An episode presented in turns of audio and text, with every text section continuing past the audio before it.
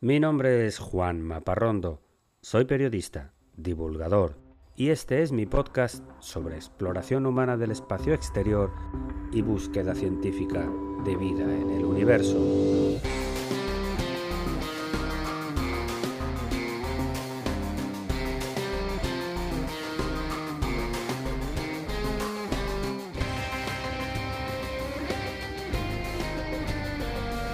Bienvenidos a El sueño de Laika.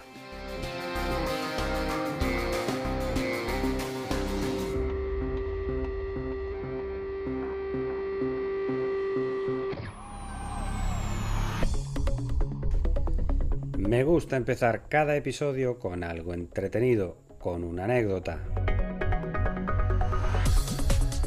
Y te cuento que la exploración de los astros del sistema solar ha sido tan exitosa hasta la fecha que cada poco tiempo tenemos más y más fotografías actualizadas de los planetas y de muchos satélites importantes, con una excepción, el planeta Neptuno, que ha quedado totalmente abandonado por la ciencia. Tenemos sondas robots alrededor de Mercurio, de Venus, de Júpiter, de Saturno y no digamos de Marte, tenemos fotos recientes incluso de lunas interesantes como Ganímedes, como Europa o como Io. Y hasta la sonda New Horizons pasó hace poco cerca de Plutón, que está mucho más allá de Neptuno, el único planeta además de la Tierra que se reconoce fácilmente por ser de un color azul intenso. Pero el pobre Neptuno solo ha sido visitado una vez por la sonda Voyager 2 y en 1989 los pobres astrónomos que estudian este fascinante planeta y su satélite Tritón y sus otras 13 lunas se tienen que conformar con las únicas fotos que tomó la Voyager 2. Es por eso que cuando buscas el planeta Neptuno en Internet, siempre te aparece la misma foto una y otra vez. Y digo yo, ¿qué habrá hecho Neptuno para que nadie le visite desde hace 33 años?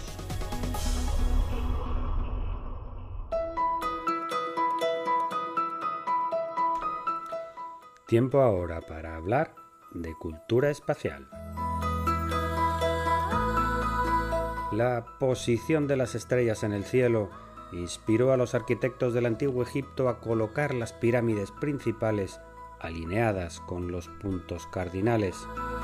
Sabemos que los egipcios nunca conocieron el polo magnético de la Tierra, pero sí conocían una estrella que señalaba el norte, y que nunca se escondía en el horizonte y que en aquel momento era la estrella Tubán de la constelación del dragón. Algunos pasadizos de la pirámide de Keops además estaban orientados exactamente para que las tres estrellas del cinturón de Orión, la estrella Kohaf y la estrella Sirio se pudieran ver desde la misma tumba del faraón. Tres estrellas relacionadas con el inframundo de los muertos en la mitología egipcia. Hay quien asegura incluso que las pirámides de Keops, Kefren y Micerinos están alineadas con el cinturón de Orión, aunque esto no ha sido demostrado científicamente. A mí me gusta mucho la majestuosidad de las pirámides, que siguen ahí desde hace 4.600 años. Yo me pregunto cómo pudieron hacer los arquitectos egipcios con la tecnología de entonces para colocar con toda precisión esos pasadizos secretos. Dicen que las pirámides estaban recubiertas por completo de mármol blanco. Si ahora son monumentales, no me imagino cómo eran cuando las inauguraron.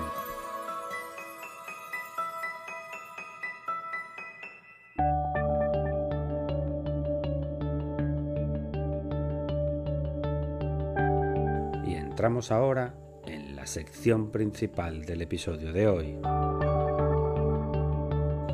El episodio número 13 de la Odisea de la NASA para llegar a Marte pasando por la Luna.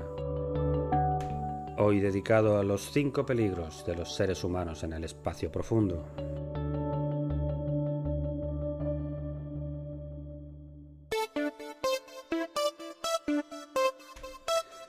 En los capítulos anteriores de esta miniserie sobre el programa Artemis de la NASA, nos hemos centrado hasta ahora en los insumos que harán posible el viaje a Marte.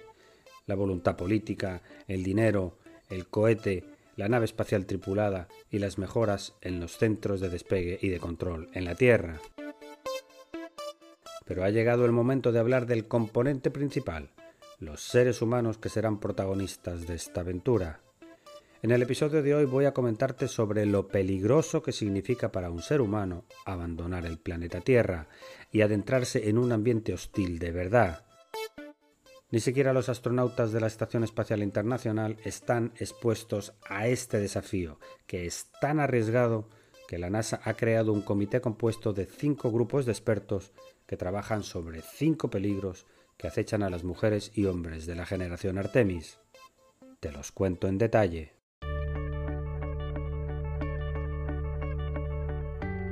El primer peligro es el de la radiación.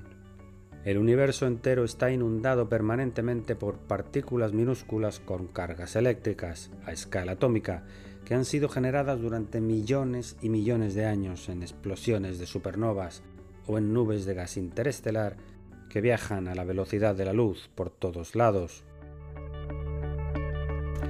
Aunque hay muchos tipos de radiación, los más conocidos por su capacidad dañina son los rayos cósmicos galácticos, o GCR por sus siglas en inglés. En la Tierra estamos protegidos desde siempre por el campo magnético de nuestro planeta y solo llega hasta nosotros una pequeñísima parte de esta radiación que no afecta a nuestra salud. Incluso los astronautas de la Estación Espacial Internacional, al estar situados en la órbita baja de la Tierra, disfrutan de una defensa parcial de ese campo magnético. Para los astronautas que llegaran a la superficie de la Luna o incluso en Marte, esta radiación, aunque mayor que la Tierra, ofrecería cierta protección, pues el suelo bajo los pies del astronauta funciona también de escudo. Donde la radiación es más peligrosa es en el espacio interplanetario, en el viaje entre la Tierra y la Luna o incluso entre la Tierra y Marte, que tendría una duración de varios meses. Hoy sabemos que la exposición a una radiación prolongada en un ser humano provoca cáncer, daños en el sistema nervioso central, en el sistema cardíaco, cataratas en los ojos e incluso deterioro mental que podría acabar en Alzheimer. El segundo de los cinco peligros es el aislamiento de los astronautas en espacios reducidos durante mucho tiempo, que puede provocar problemas psicológicos y de cambio de conducta entre los compañeros de viaje. Se han realizado varios experimentos en la Tierra para medir los efectos del confinamiento con grupos de personas, como el experimento Mars 500 que te comenté en el episodio 119 de este podcast. Los resultados muestran claramente una disminución de la actividad diaria de las personas a medida que va pasando el tiempo.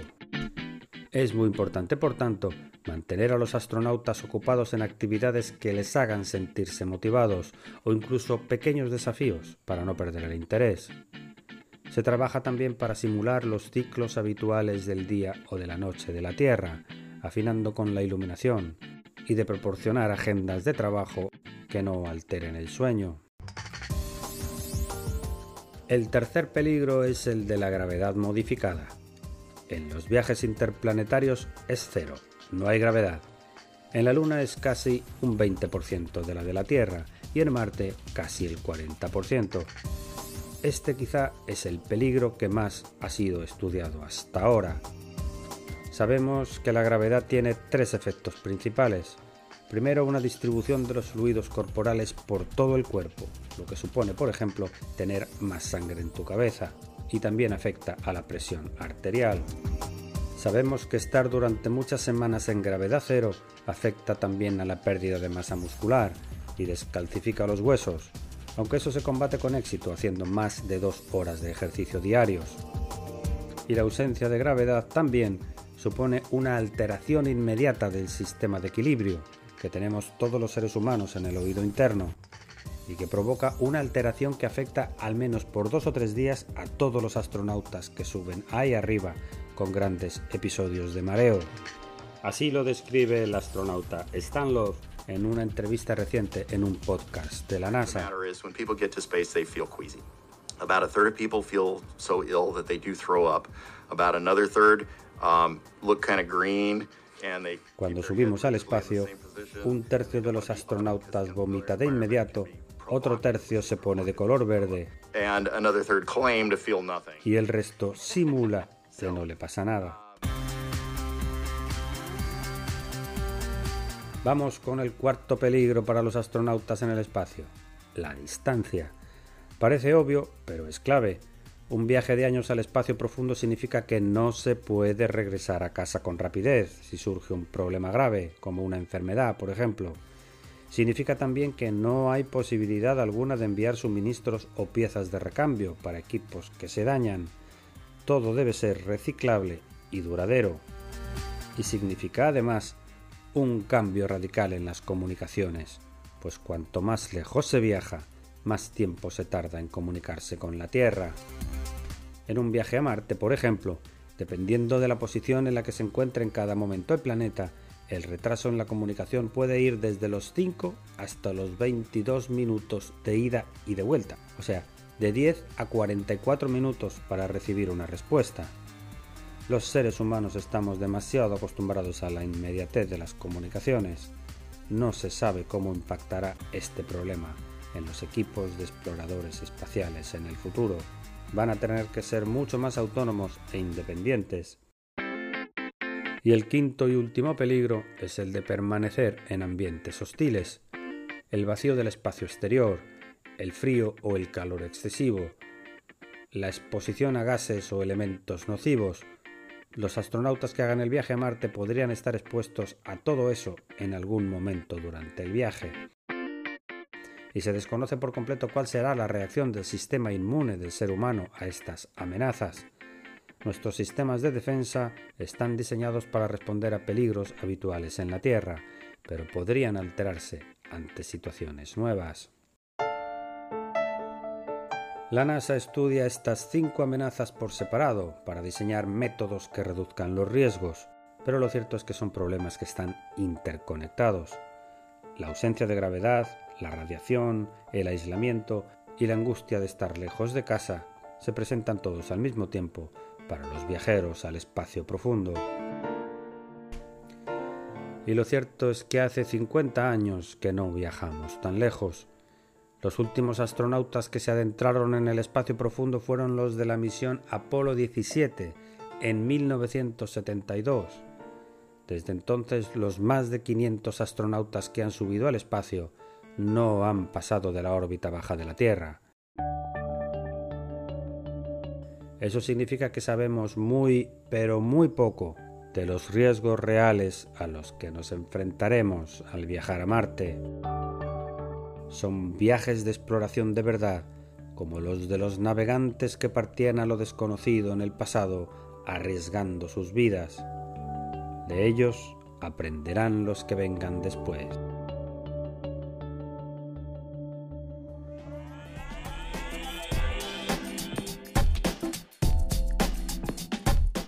Y no quiero cerrar este episodio sin lanzarte el desafío de la semana. Te reto a que busques fotografías de Neptuno en Internet. Nadie puede negar que son muy bellas, con ese color azul tan intenso. Un azul que recuerda al mar. Por eso es que le dieron el nombre de Neptuno al planeta, el dios del mar en la mitología romana. Y hasta aquí el episodio de hoy de El sueño de Laika. Espero que te haya gustado. escríbeme a laika.podcast.gmail.com y sígueme en mi cuenta de Instagram, laika.podcast.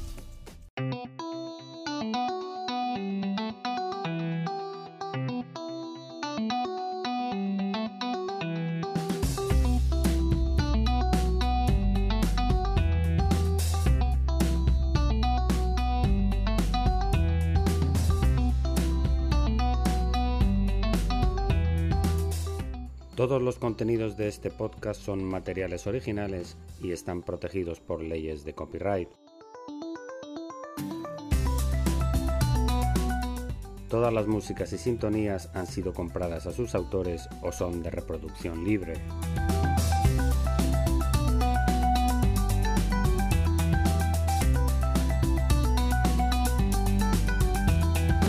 Tranquility Base here. The Eagle has landed.